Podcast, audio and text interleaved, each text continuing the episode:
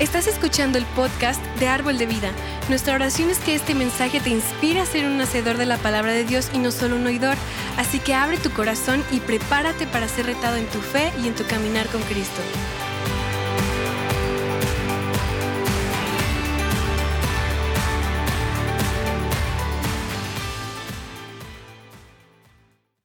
¿Han aprendido algo durante la serie? ¿Ya? Y, y bueno, y las bienaventuranzas más o menos son el preámbulo del sermón de monte. Ah, el sermón más famoso ah, jamás dado en la historia del mundo, el sermón que Jesús ah, compartió en, en, una, en esta ladera. Si quieres leerlo completo, no te tomará más de como 15 minutos probablemente, pero todo el sermón es, es muy bueno, muy excelente. Si quieres leer el sermón de monte que incluye las bienaventuranzas, vas a encontrarlo en el capítulo 5, 6, 7 de Mateo, en su Biblia. Y al comienzo, al comienzo mismo de su, sermón, Jesús nos da estos nueve hermosos y desafiantes principios que comienzan con la palabra bienaventurados, ah, benditos, dichosos, y dice eso más o menos, ah, la palabra bienaventurado, lo que ya hemos estudiado en, las bienaventuranzas, ah, en el idioma original del Nuevo Testamento, el, texto original de la Biblia, ah, se traduce la palabra bienaventurado, se traduce como la palabra uh, macarios en griego. Y eso significa, en el texto original, significa feliz. No necesariamente bienaventurados, pero significa feliz pero no como feliz como el mundo define ser feliz o ser feliz de forma natural. Ah, este tipo de felicidad es algo que, es lo que Dios está diciendo, es, sobrenatural, es eterno, es interno. No se basa en, en circunstancias externas, no se basa en sentimientos o emociones o placer o cualquier cosa que sea natural a nuestros sentidos.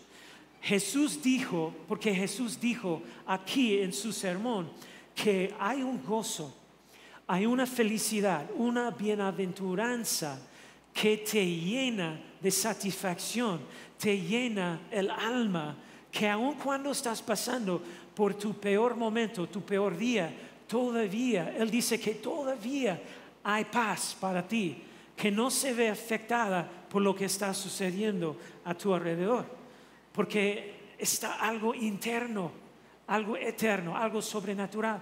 Y Jesús nos comparte estas bienaventuranzas que son tan, tan contraculturales.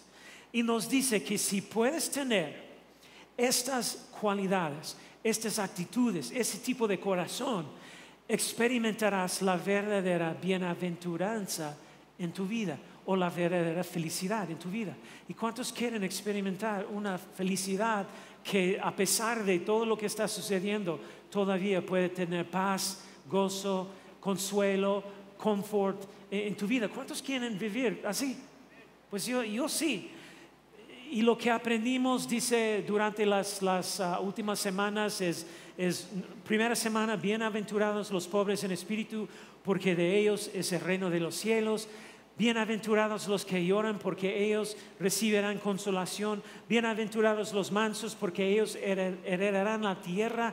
Bienaventurados, los que tienen hambre y sed de justicia porque ellos serán saciados. Fue la última semana. Y hoy estamos viendo el número 5 donde Jesús dice, Mateo 5, 7, donde dice, bienaventurados los, ¿quién? Misericordiosos. ¿Sabes qué? Eso es algo que no es muy común en la cultura actual, no es. Es, es muy rara hoy en día. Y nos dice que lo podemos esperar si ese es nuestro corazón, nuestra actitud hacia los demás. Mira lo que dice, porque ellos serán tratados con ¿qué? Misericordia, misericordia. Vamos a volver a esa última parte más adelante en el mensaje, pero misericordia eh, eh, es una palabra poderosa. Y lo vemos a lo largo de las escrituras. Y si buscas esta palabra en el diccionario, vemos esta definición que está muy buena, que es muy cierto. Dice, misericordia significa paciencia compasiva o amable que se muestra hacia un ofensor, un enemigo o otra persona en el poder de uno. Me encanta esa palabra paciencia porque eso significa ah, que aguantas algo. No lo guardas en contra de la persona. Aunque realmente te puede molestar, lo vas a dejar pasar, aunque esa persona no se lo merezca. Y así también podemos decir que misericordia significa también no dar a alguien lo que se merece. Y aquí está la diferencia entre misericordia y gracia. La gracia es lo opuesto a misericordia, porque la gracia es recibir algo que no merecías. Somos salvos por gracia, sabemos eso. No merecíamos la salvación, pero Dios nos, la dio de todos modos. Y Dios también nos mostró misericordia, porque Él no nos dio algo que realmente merecíamos. Ese es un principio tan importante, tan bueno para nosotros. Mira, la verdad es que ahora más que nunca estamos viviendo en un mundo despiadado. En serio, sin misericordia. Y esa es la verdad. Te, condenan, ah, te acosan, te cancelan, te ofenden. Y sabes que les da gusto hacerlo en el mundo de hoy. Y pues realmente creo que estamos viviendo en una, una de las sociedades más más malas de la historia hoy en día. Porque si dices algo incorrecto, ofendes a alguien, o, olvídalo. Serás crucificado en todas las plataformas de redes sociales. Parece que todos están esperando a que te equivoques, ¿verdad? Para que ellos puedan pegarte, golpearte. Y lo interesante es eso. Nosotros, la, humana la naturaleza humana, nosotros nos hemos convertido en grandes, buenas jueces del pecado de otras personas, pero en, grandes abogados defensores de los nuestros. Amén, ouch. ¿Dónde están? ¿Dónde están? Valente, ayúdame, ayúdame. Y es como, es como si todos estuvieran listos para mostrarte dónde estás equivocado y decirte por qué estás equivocado y honestamente asegurarte de que nunca más tengas otra oportunidad en la vida. Ah, no, no. Pero cuando se trata de nuestro propio pecado, uff, nosotros somos como, oye, tengo, tengo una razón, tengo una justificación. Debes entender lo que sucedió, lo que me sucedió. Y pues, pero Jesús está diciendo, hey, cuando aprendes el arte de la misericordia, dando misericordia, Él dice que hay alegría, felicidad en tu corazón. Bienaventuranza. Porque nuestra naturaleza humana, nuestra tendencia es no ofrecer misericordia. Desafortunadamente, nuestra primera reacción es, ay, no, no, no, no, no, no merecen ser perdonados, no merecen otra oportunidad, no merecen mi misericordia, ninguna misericordia, no pueden, ¿sabes qué? Pueden sufrir, las consecuencias. Hello, está muy callado. Pero Jesús dice, hey, hey, mira, hay otra forma de responder. Si quieres caminar en la verdadera felicidad, la, la bendición, no puedes guardar esas cosas en tu corazón. No puedes guardar esas cosas en contra de alguien. Y eso es lo que yo sé. Realmente creo que Dios nos ayudará hoy si permitas que el poder de su asombrosa palabra cambie tu vida. Y eso es lo que quiero, quiero hacer. Yo quiero, yo quiero darte dos formas de hacerlo. Yo sé, lo, sé, lo sé, probablemente estés pensando, ya sí, yo lo entiendo, pero no sé si puedo hacerlo. Voy a ayudarte con eso. Entonces, hay dos formas en que puedes hacerlo. Y luego te daré cuatro lugares que son algunos de los lugares en los que no lo estamos mostrando lo suficiente, la, misericordia. Y ahora, se supone que debemos mostrar misericordia a, todos, pero te voy a dar cuatro áreas y la última, la última te va a sorprender. Primero, déjame darte las dos maneras de ser una persona misericordiosa. Y para ser una persona misericordiosa, lo, primero, lo básico, lo primero, es, número uno, es recordamos cuán misericordioso es Dios con nosotros. Amén. Amén. Dios ha, Dios ha sido bueno contigo. ¿Alguien? Misericordioso contigo. ¿Alguien? Y bueno, lo hacemos, lo hacemos recordarnos cuán misericordioso fue Dios conmigo. Y literalmente, recuérdate a ti mismo todos los días y piensen en esto. Creo que una de las formas más sanos de orar es, es, orar el Padre nuestro todos los días. Y no la oración en sí necesariamente. Muchas personas oran el Padre nuestro palabra por palabra, lo tenemos memorizada y no hay nada mal con eso. Puedes orarlo, está bien, es una buena oración. Pero lo que quiero decir con eso, yo he enseñado eso durante los años, es que estoy hablando de usar el Padre nuestro como una guía. Eso es lo que significó o lo que quería ah, enseñarnos Jesús cuando Él estaba enseñando el Padre nuestro. No fue una oración como memorizada literalmente palabra por palabra, fue una guía cuando Él estaba enseñando a sus discípulos, Él estaba diciendo, hey, discípulos, yo voy a enseñarte cómo orar. Tiene que incluir diferentes elementos en tu oración, diferentes categorías de tu oración. Y eso es, es, esto. ¿Y me, entiendes? ¿Están siguiéndome? Entonces, si estás citando exactamente esa oración, no hay problema, está bien. Pero lo que Jesús estaba enseñándonos es que, mira, esa es una guía lo que significa que, dice que, oras los diferentes elementos del Padre Nuestro, lo que representa cada parte. Por ejemplo, todos conocen el Padre Nuestro, ¿verdad? Probablemente cada persona aquí puede recitarlo. Y comienza con Padre Nuestro que estás en los cielos, santificado sea tu nombre. Esta parte, esa es la parte de la oración que comienza con adoración. Adoramos a Dios, adoramos su nombre cuando Él está diciendo, hey, cuando vas a orar, primero vas a comenzar con adoración, vas a adorar, a Dios. Y luego, después, dice, venga tu reino, hágase, hágase tu voluntad. ¿La voluntad de quién? De Dios. Ahora, estamos, esa es otra categoría de la oración. Primero, adoración. Segundo, vamos a orar los planes de Dios, su agenda.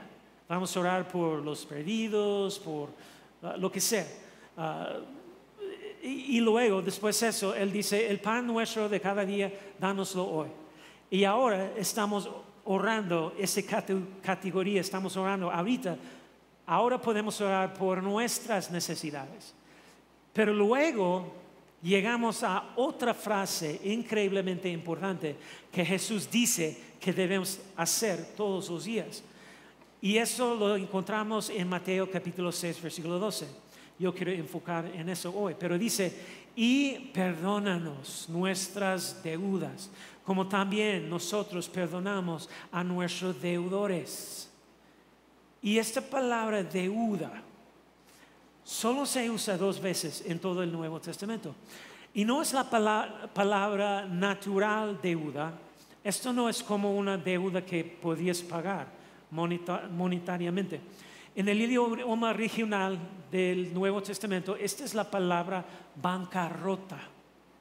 En otras palabras, es una duda que no puedes pagar. Es imposible.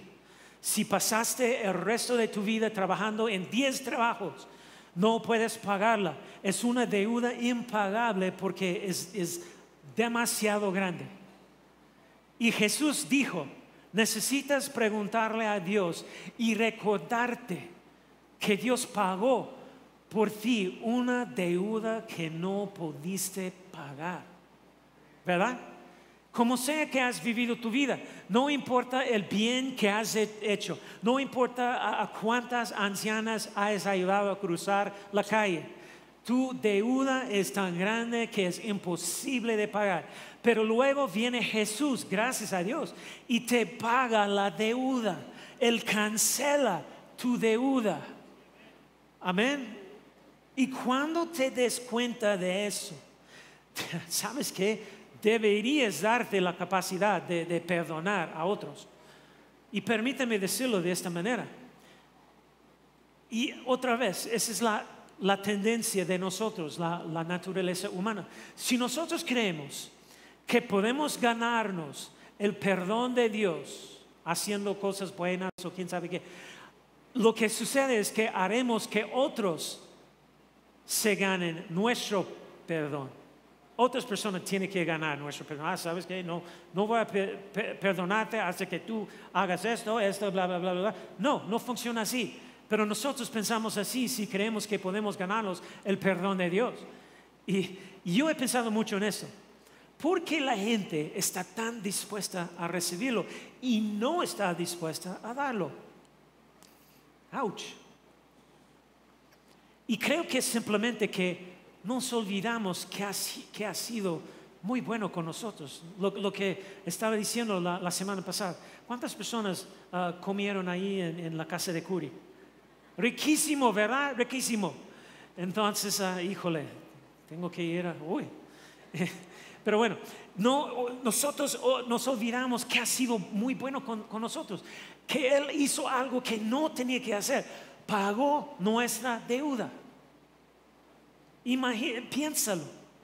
Piensa, creo que deberíamos tomarnos como tres segundos en ese momento y dar aplauso a nuestro Señor por, por cancelar nuestra deuda. Podemos, pagó nuestra deuda. Alguien está agradecido de que, tus pecados sean pagados, ¿verdad?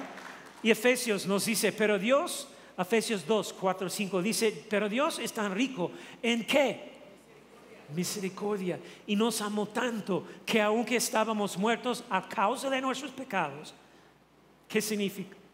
¿Qué significa eso? Muertos. En otras palabras, nos, nos dirigíamos al infierno a causa de nuestros pecados, pero nos dio vida con Cristo pues solo por su gracia somos salvos. Así que este primero eh, se trata de recordarte a ti mismo que, wow, wow, me, dirigía a la bancarrota espiritual, iba a tener que pasar el resto de la, la eternidad en el infierno pagando mi deuda, pero Jesús me liberó, ¿verdad? Jesús me liberó, Él pagó mi deuda. Gracias a Dios. Y pues, y en realidad creo que cuando realmente te das cuenta de esto, sabes que eso, el conocimiento de eso, te da la capacidad de extender la gracia y misericordia a los demás. Y eso es lo que eso significa. Los perdonados, ¿qué? Perdonan. ¿Cuántos perdonados tenemos aquí? ¿Ya? ¿Ya? La mayoría, los otros todavía no. Hoy es tu día. Dios va a perdonarte. Pero si crees, si crees que no has sido perdonado, la tendencia es que tú vas a juzgar a la gente. Y Jesús está diciendo, hey, no, no, no, serás más bendecido si eres el misericordioso. Aquí está segundo, y este es, es bastante serio. Y eso es para recordar que, número dos, es que recuerda, todos enfrentaremos a Dios algún día. Uh, eso es donde todos necesitan decir, uh, uh, ya.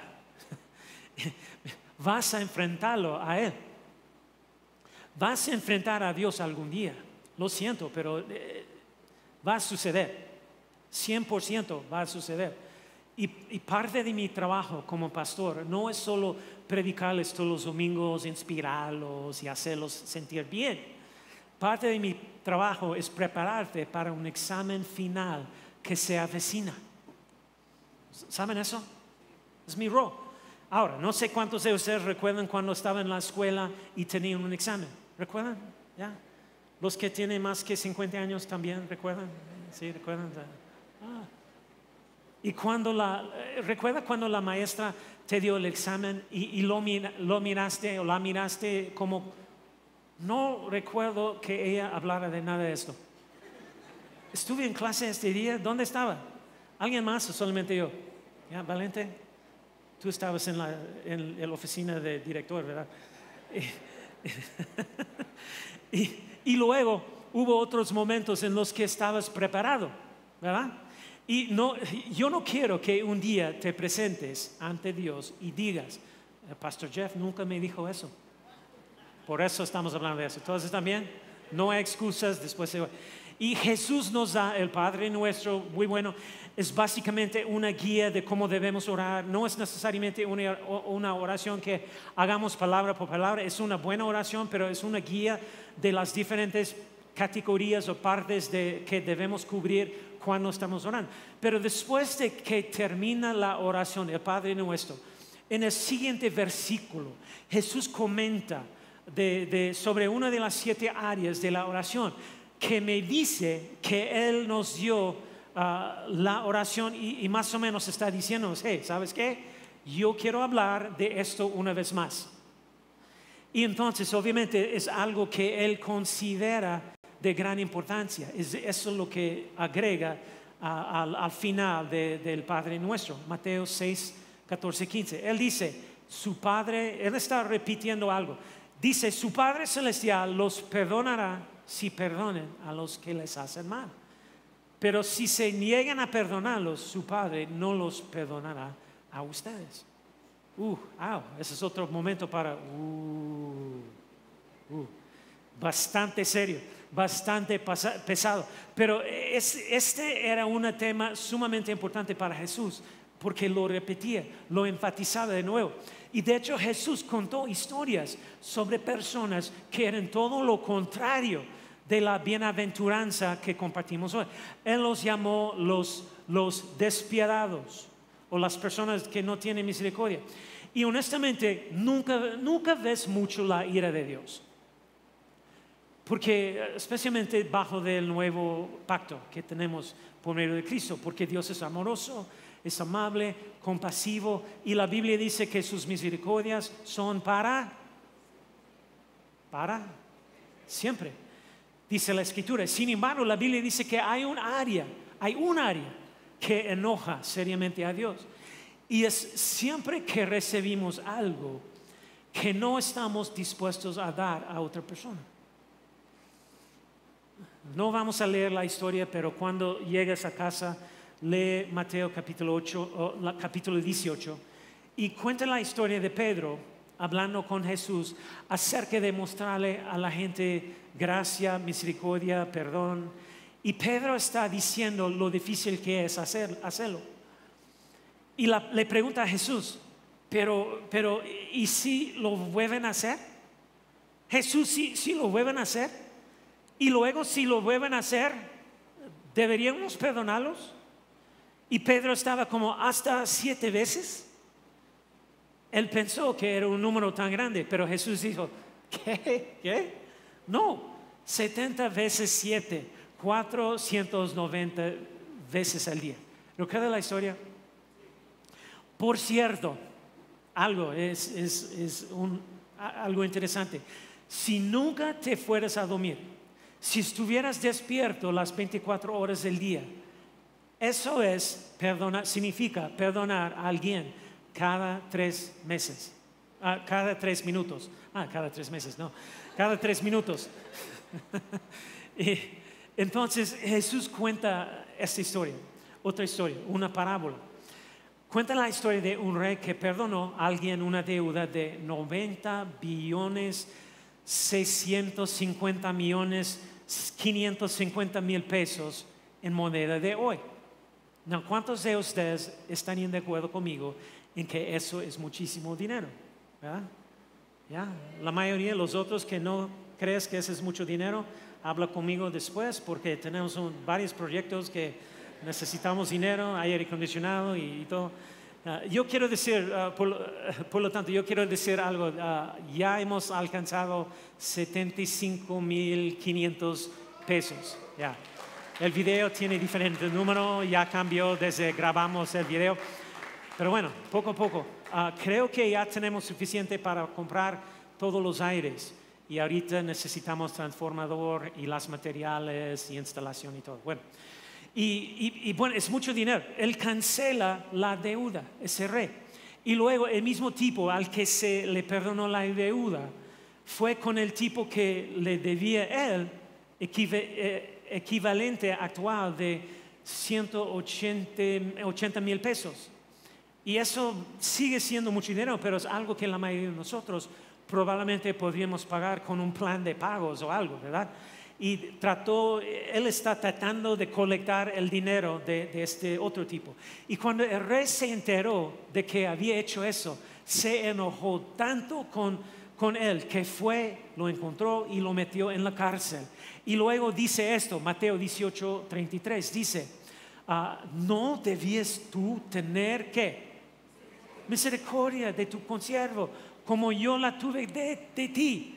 Y luego, si, leemos Santiago, Santiago lleva esto a otro nivel. Cuando él dice, Santiago 2.13, porque el juicio será sin que misericordia para él que no ha mostrado que misericordia.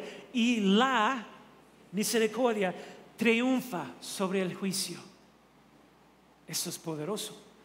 Me, encanta la traducción al inglés de la última parte de este versículo, porque dice, la persona que muestra misericordia puede estar de pie sin temor en el día del juicio, en el día de que tienes que enfrentar a Dios.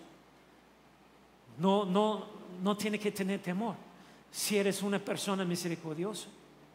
Es lo que dice. Esto va completamente en contra de la cultura en la que vivimos en este momento. Porque vivimos, vivimos en la cultura más divisiva de la historia. Yo, eh, eso es lo que creo. Lo veo en cada, todas partes del mundo. Y honestamente la sociedad, la sociedad está tratando de ponernos todos contra todos ahora, hoy en día, con todas sus fuerzas, está tratando de destruirnos unos contra otros ahora mismo en el mundo. I mean, puedes verlo en todas partes. Voy a ser honesto. Es posible que no siempre lo, lo hagamos bien, pero, pero si me equivoco, va a ser del lado de mostrar misericordia, no de juzgar a las personas. Hello.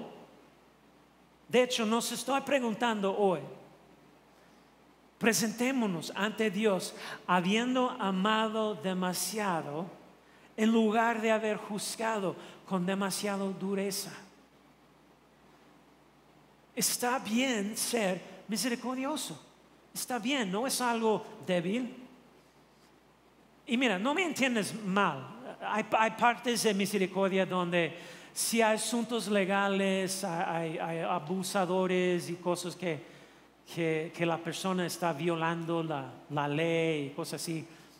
Esas cosas, sí hay consecuencias, pero en nuestro corazón nosotros vamos a dejar esa persona, vamos a, vamos a extender misericordia.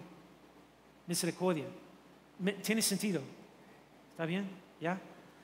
Y, y, bueno, está bien ser misericordioso. No creo que, porque no creo que cuando es- est- estemos delante de Dios, Él no va a decir, ah, ¿sabes qué, Jeff? Fuiste demasiado amable con la gente. Y no podía soportarlo más, Jeff. ¿Cómo pudiste dejar libre a ese tipo? ¿Ah? Lo- no, lo que, lo que nos pide que hagamos es abrazar algo que el, mundo, que el mundo exige que no hagamos, porque es necesario que lo sepamos, que estamos llamados a esto, a, a la misericordia. Estamos llamados a ser agentes de misericordia en un mundo que ama cancelar, condenar, acosar. Seamos los que perdonan, que los que extienden misericordia.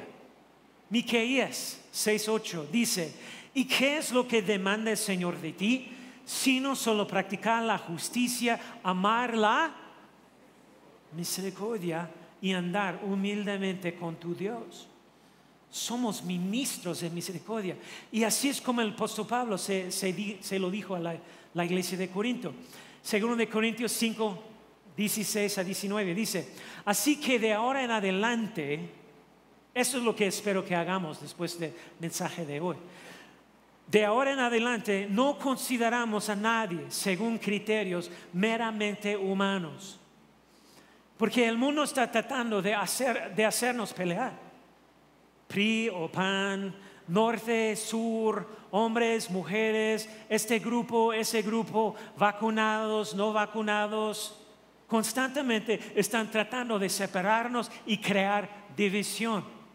Y la Biblia dice, hey, no consideramos a nadie según criterios meramente humanos. No dejes que nadie más te diga cómo pensar acerca de, las personas. Necesitamos ver a las personas a través de la lente de lo que Jesús ve dentro de las personas. Hello. Mira lo que dice.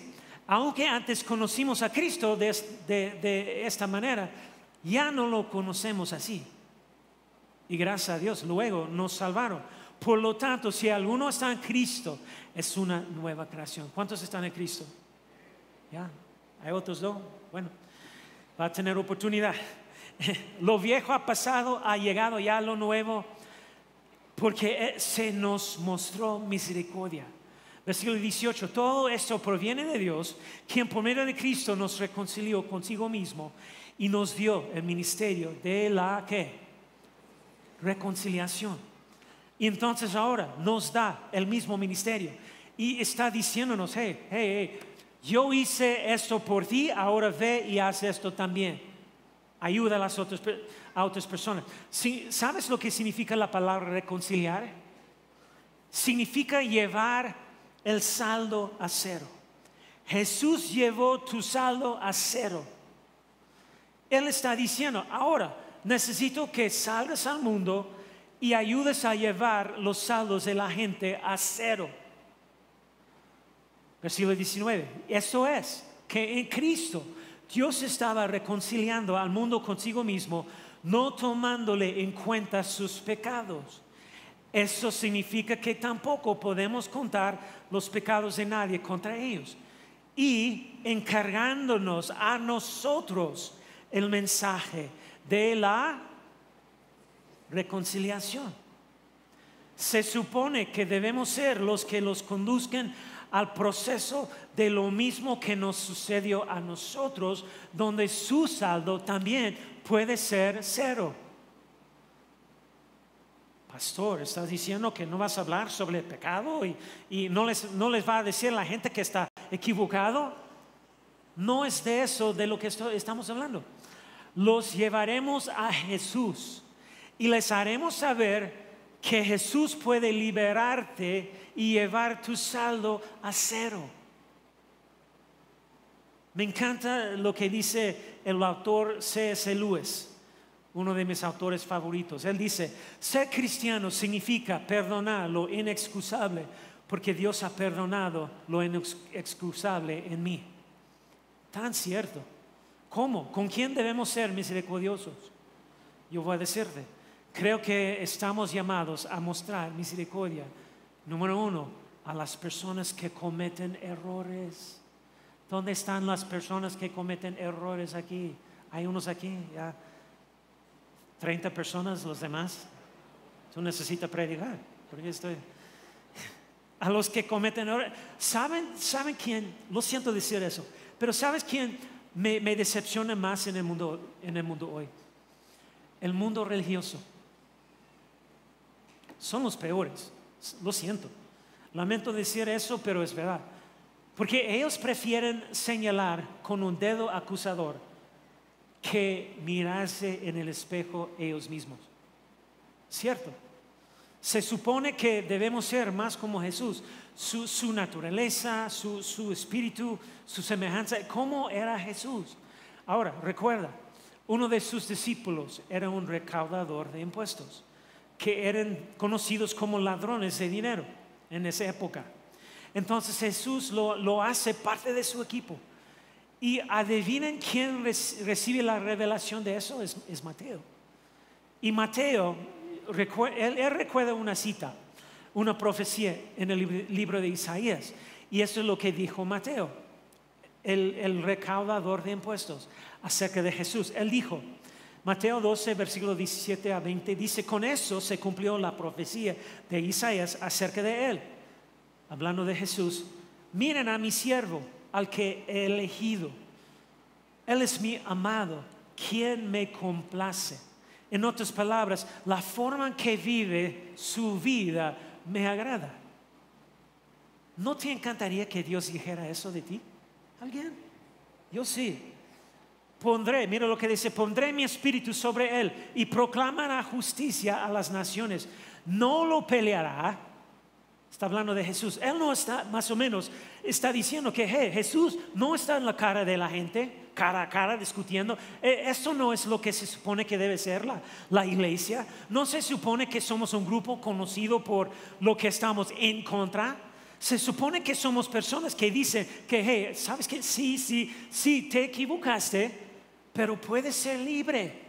Puedes ser libre de tu pecado y tu saldo puede ser cero. Se supone que no debemos pelear. Mire lo que dice, ni gritará, ni levantará su voz en público. Y Jesús, versículo 20, no aplastará la caña más débil, ni, apagará una vela que titila. Al final hará que la justicia salga victoriosa. Nos critican todo el tiempo por ayudar a los pobres, porque las personas que sufren, a las personas que están cometiendo errores, errores, lo que hacen una y otra y otra vez. Pero yo sé esto, debemos ser conocidos por la misericordia. Porque me encanta otra vez lo que Santiago dice en 2.13, la misericordia triunfa sobre el juicio. Amén. Y en el mundo de juicios les pido que crean esta quinta bienaventuranza, bienaventurados los misericordiosos. Si me conoces, sabes que soy una persona que cree en las segundas oportunidades. Si me conoces, doy segundas oportunidades una y otra y otra vez. Todo el tiempo, así soy yo. Es, gracioso porque me critican por eso a lo largo de los años yo he tenido líderes, personal, personas de fuera de nuestra iglesia, incluso de mi familia, de vez en cuando, se frustran conmigo porque soy muy misericordioso. Así soy yo y no voy a cambiar. Lo siento, pero Leo, lo siento. No voy a cambiar. Y, y sé, yo sé que ha habido momentos en los que no debería haber sido tan misericordioso. Yo sé. Pero prefiero ser demasiado misericordioso que demasiado duro. Me han lastimado, pero aún así voy a mostrar misericordia. Ese es nuestro llamado. ¿Están conmigo? Sí. Y, pues en segundo lugar, estamos llamados a mostrar misericordia. Número dos, a los que nos defraudaron. Hagámoslo personal. Una de mis enseñanzas favoritas es Jesús en la cruz, sangrando, con, saliva saliendo de su boca, lo, pinchan con una, pincha con una lanza, le, le ponen una corona de espinas y sus primeras palabras mientras cuelga en la cruz son Lucas 23, 34, Padre, perdónalos porque no saben lo que hacen. ¿Recuerdas? ¿Recuerdas? Y pues ese era un hombre que en ese momento fue negado, traicionado, acusado, rechazado, abusado, humillado. Y nos modela una actitud que cambiará la vida de las, de las personas, de nosotros. Por eso lo amamos, por eso lo seguimos, porque en medio de todo lo que se le hizo mal, porque recuerda, él era perfecta, perfecto, pero estaba siendo completamente negado, traicionado, acusado, rechazado, abusado, humillado. Y la Biblia tiene la audacia de pedirnos que hagamos lo mismo. de hecho, me, me gusta lo que dice Colosenses 3, versículo 13, 12, 13. Dice entonces ustedes, como escogidos de Dios, santos y amados, ¿qué? Revístense. En otras palabras, no te afectará de forma natural. Tienes que, en un sentido, revístense. Tienes que meterte en el amario y ponértelo todos los días. ¿Sabes lo que es la compasión y la misericordia? Es, una elección. No es un sentimiento. Porque el sentimiento siempre va a decirnos, ah, no me parece, ah, no me vas a escupir. Si me escupes, vas a conocer mi puño. ¿Verdad? Y la Biblia dice, no, no, no ve, uh, revístense, ve el armario y tienes que ponértelo si aún no lo tienes de tierna, dice, de tierna, revístense de tierna compasión, bondad, humildad, mansedumbre y paciencia, soportándose unos a otros y perdonándose unos a otros. Si alguien tiene queja contra otra, otro, incluso si tienes una queja válida. En este momento, yo, eh, ahorita, todos aquí, yo quiero que, piensen en esa persona con la que tienes un asunto, un problema. Y la Biblia dice que si quieres irte a la cama esta noche con, con el alma en paz, déjame recordarte que las bienaventuranzas no son para el que recibe, son para el que da. Las bienaventuranzas son para tu bienaventuranza, tu gozo, tu felicidad tu bendición. Son para la gente que hace eso. Mira la última parte de ese verso. Como Cristo los perdonó, así también háganlo ustedes. No estoy diciendo que lo que sucedió es, correcto, está bien o no. No estoy diciendo que no tiene que llamar las autoridades si es algo ilegal o abuso quién sabe qué. Todos están conmigo, entienden lo que estoy diciendo, ¿verdad? Pero en mi corazón voy a extender la misericordia Puedes enojarte o puedes mostrar misericordia. Otro autor favorito mío dice esto. Me encanta eso, es tan cierto. La infidelidad está mal, la venganza es peor. Pero la, peor parte de todo es que sin perdón todo lo queda es armadura. Terminan haciendo una persona amagada. Hay una historia sobre el abuelo y la abuela que celebren su, su quincuagésimo aniversario de bodas. Y toda la familia estaba ahí. Y uno de los nietos dijo, abuela, abuela, ¿cómo te mantienes casado durante 50 años? Y la abuela responde, ¿sabes qué? Decidí el día que nos casamos que, que haría una lista de las 10 faltas más grandes de tu abuelo y lo perdonaría por cada una. Y dijeron, bueno, ¿cuáles fueron los 10? Y ella dice, ¿sabes qué? Nunca llegué a hacer la lista. Así que cada vez que él hacía algo, pensaba, bueno, suerte para él, ahí va una de la lista. Y apuesto a, que ella era una abuela feliz y agradable. Estamos llamados a mostrar misericordia. Número tres, mostrar misericordia a las personas que están lejos de Dios. Todos saben quiénes somos nosotros, árbol de vida. Tenemos y siempre seremos una iglesia que no es para los religiosos. Somos una iglesia para las personas que son imperfectas, las personas que están luchando, las personas que necesitan ayuda, personas que tienen problemas, pecan y buscan respuestas. Somos una iglesia que está en el mismo camino que tú. ¿Tenemos unos imperfectos aquí? ¿Ya? ya 15, 20, los otros. tenemos una iglesia increíble, no son perfectos. Quiero que nuestra iglesia se parezca a Jesús, donde todos los, todos los religiosos están viéndonos y pensando que, hey, ¿qué pasa con ese Jesús? Ni siquiera está cerca de Dios y va a pasar a rato con, con ese grupo de personas. Quiero ser personas así. Y se burlaban de él por tener prostitutas lavándole los pies. Pero ¿aceptó Jesús el estilo de vida de la prostituta? Pues no. Pero sabía algo muy importante. Jesús conectó antes de corregir. Él estaba conectando con las personas antes de, intentar ayudarlos a cambiar, ¿verdad? No está señalando sus cosas y pegándolo con lo que sea. Sabía que tenías que conectar antes de poder corregir.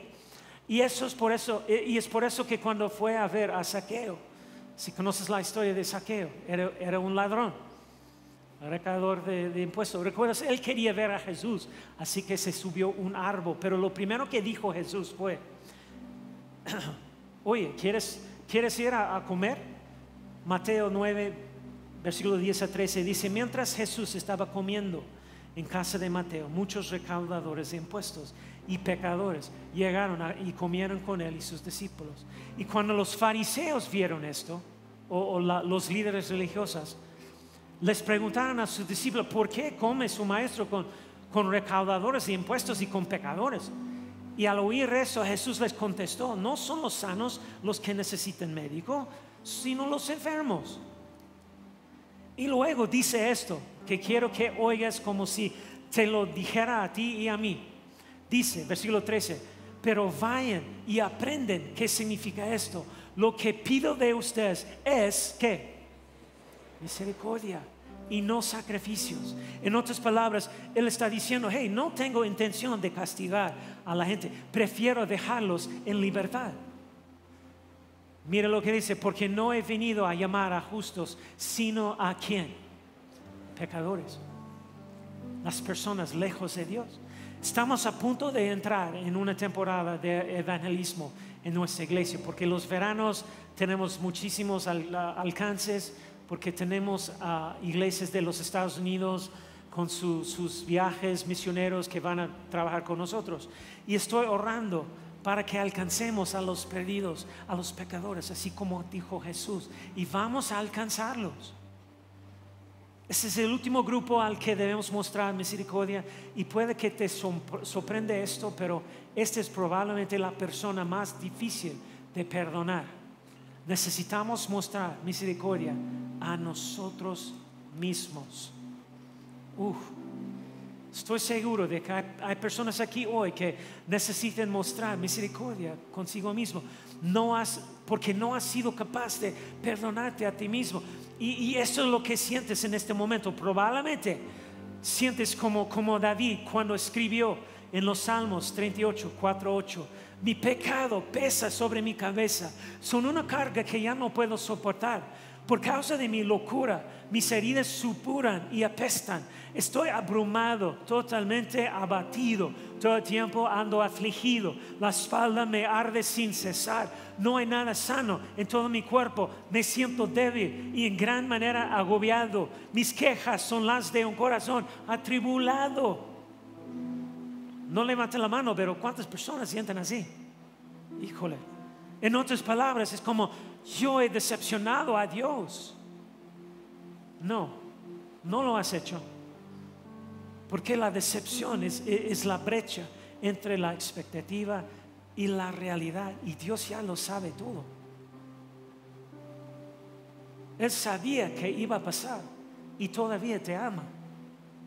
Todavía te, te ama todavía cree en ti, todavía te, quiere. Y necesitas mostrar misericordia contigo mismo. Y por eso escogió las personas menos esperadas. Pablo escribió dos tercios del Nuevo Testamento y él era un, dice varias cosas que él era, pero en 1 de Timoteo 1, 13 a 15 dice, está Pablo hablando, aun cuando antes yo había sido blasfemo perseguidor a injuriador, pero fui tratado con qué? Misericordia, porque lo hice por ignorancia, en incredulidad.